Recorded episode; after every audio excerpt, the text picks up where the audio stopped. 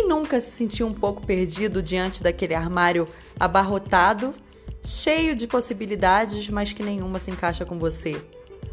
Ou que vai numa loja e acha que tem que comprar tudo para satisfazer algo que falta aqui dentro. São milhares e milhares de estímulos que a gente recebe.